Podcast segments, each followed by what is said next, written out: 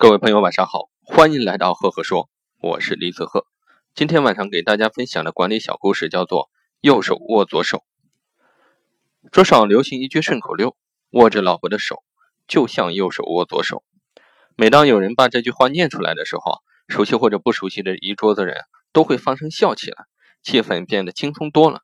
当然，这是基于大家对该顺口溜一致的理解，感觉非常准确，描述到位。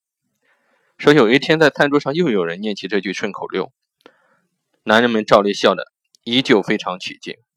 后来发现桌子上的一位女人没笑，男人们赶忙说：“闹着玩的，别当真。”哎，没想到这个女人认真的说：“最妙的就是右手握左手。第一，左手是可以被右手信赖的；第二，左手和右手彼此都是自己的；第三，别的手怎么样把你摸得兴奋跳跃啊？”过后都是可以甩手的，只有左手甩开了你就残废了，是不是？一桌子男人都非常认同女人的这种说法，非常的独到，非常的深刻。女人只是淡淡的说：“有什么深刻独到的？不妨回去念给你们各自的老婆听听，看他们都说些什么。”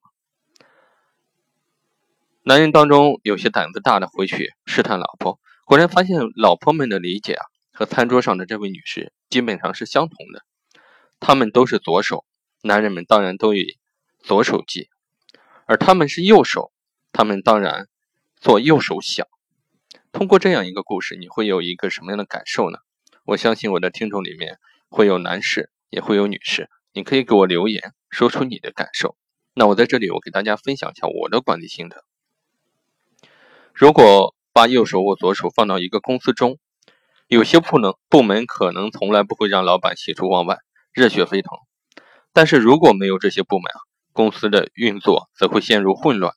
所以说，很多时候就是一个团队一定是有不同的部门、不同的职责、不同的人来搭建成一个团队，缺一不可。有的时候我们忽视的，恰恰是最重要的。好了，这个故事就分享到这里。如果你喜欢我的分享呢，可以在下面给我留言。也可以关注我的微信公众号“李子鹤木子李木星子赫赫有名的鹤”，我每个周会在上面给大家分享一篇原创思考。当然了，如果你喜欢我的分享，也可以给我赞赏，谢谢。今天晚上的分享就到这里，明天见。